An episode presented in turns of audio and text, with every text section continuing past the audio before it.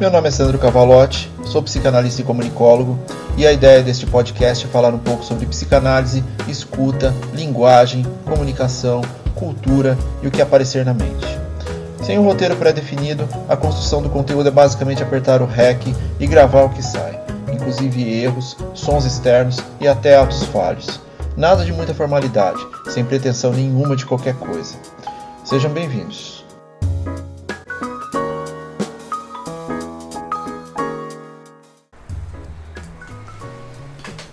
Episódio 17 Não vou funcionar dentro do modelo proposto pela sociedade.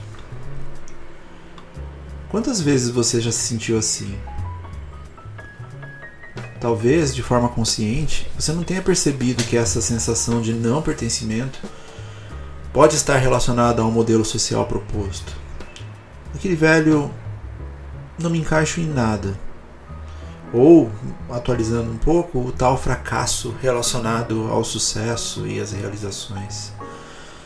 A culpa é adquirida por não alcançar determinados objetivos, correndo atrás de algo o tempo todo. Algo que você nem tem certeza se quer, se faz parte da sua busca pessoal, se é efetivamente um desejo seu. Na sociedade de consumo em que vivemos e atuamos, somos impactados o tempo todo por impulsos sobre a formação do seu eu baseado no sucesso do outro. Mas e esse outro? Ele representa o que poderia ser um desejo seu? Ou é uma projeção baseada num simples fato que você não sabe realmente o que deseja? Quanto do seu desejo é você?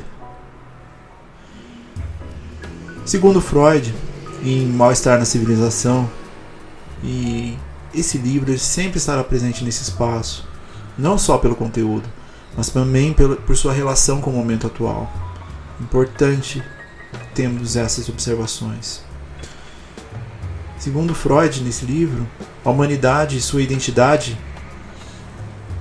carregarão para sempre um elemento coletivo que faz com que deixemos nossas singularidades de lado em detrimento de um, uma superioridade nessa comunidade.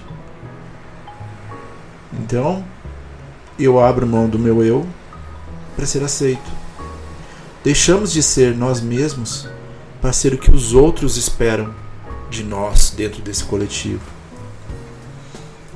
Ou seja, na eterna luta de pulsões, nos afastamos de trabalhar por nossa natureza instintiva para sermos trabalhados pela sociedade e sermos encaixados dentro do conceito vigente, numa ilusão de pertencimento e satisfação, fazendo de tudo para recalcar nosso desejo em função de uma parceria com outros. A dominação da natureza humana pela vontade do homem, diferença essa básica entre nós e os animais. As tais rédeas comportamentais visam que o ser humano evite sofrimentos e frustrações, buscando uma tal segurança, criando uma satisfação parcial e até episódica focada numa construção objetiva, sendo que, na visão de Freud, a felicidade é uma construção subjetiva. O que isso quer dizer? Ninguém pode dizer para nós como sermos felizes. Só nós podemos saber como isso se dá. Os momentos de prazer são passageiros. A construção de um caminho próprio é a felicidade em si. Freud também aponta a cultura como um fator primordial desse sacrifício da essência humana. De que, deixando de lado o instintivo, a cultura coletiva produz uma disseminação sistêmica do que deve ou não ser aceitável, reduzindo as propostas a alterações e subversões baseadas em experiências e vivências pessoais, religião, estruturas arcaicas, decoro e até ética nos costumes. Então, o que me serve é melhor. O que o coletivo aceita mais rápido também é melhor. Mas o que disso sou eu? A repressão cultural coletiva exaure o que se entende por criação individual. Isso faz com que nos ausentemos de nós mesmos, deixando de lado instintos básicos necessários para a nossa sobrevivência, tanto no aspecto físico, emocional ou psicológico. E essas normas e regras organizadas pela sociedade nos impedem que nossos instintos mais puros sejam atendidos em sua forma mais pura. A repressão de nossas satisfações pulsionais, a dominação em relação ao outro, e uma vírgula aqui, olha o tal amor romântico aí. Quem pensou em guerra quando eu falei sobre dominação em relação ao outro, esquece que o entretenimento visa aplacar uma falta emocional através de um futuro, um futuro pré-determinado, o tal do destino. É, acho que é um dia a gente vai falar bastante sobre Disney por aqui.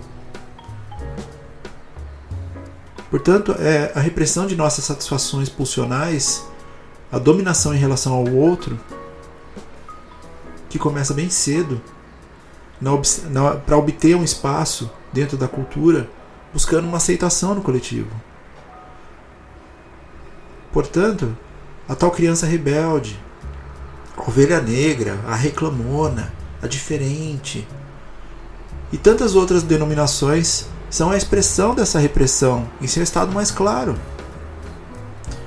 a criança curiosa e seus porquês, sendo tratadas como chatas e perturbadoras, quando na verdade essas crianças estão apenas sendo. Essa inalcançável busca de resultados e objetivos imposta para nós vem lá do nosso berço, inicialmente criada pela expectativa dos nossos pais. Essa formação se dá durante o nosso desenvolvimento e pouco a pouco dá a impressão de que nossa vida depende disso. E a mídia, a sociedade de performance, os padrões de beleza e estética, estímulos inconscientes, só trazem mais informação, o que torna a real busca um emaranhado de cobranças e, na maioria das vezes, frustrações. Nos comparamos a seres diferentes de nós o tempo todo. Ter propósito é parte da caminhada. Quando você deixa de comemorar suas conquistas, aprender com seus erros, rir de si mesmo e principalmente viver a busca como algo sadio, você deixa de aproveitar as milhões de pequenas coisas que permeiam seu cotidiano e seu ecossistema pessoal. A grande relação da sua vida precisa ser com você mesmo.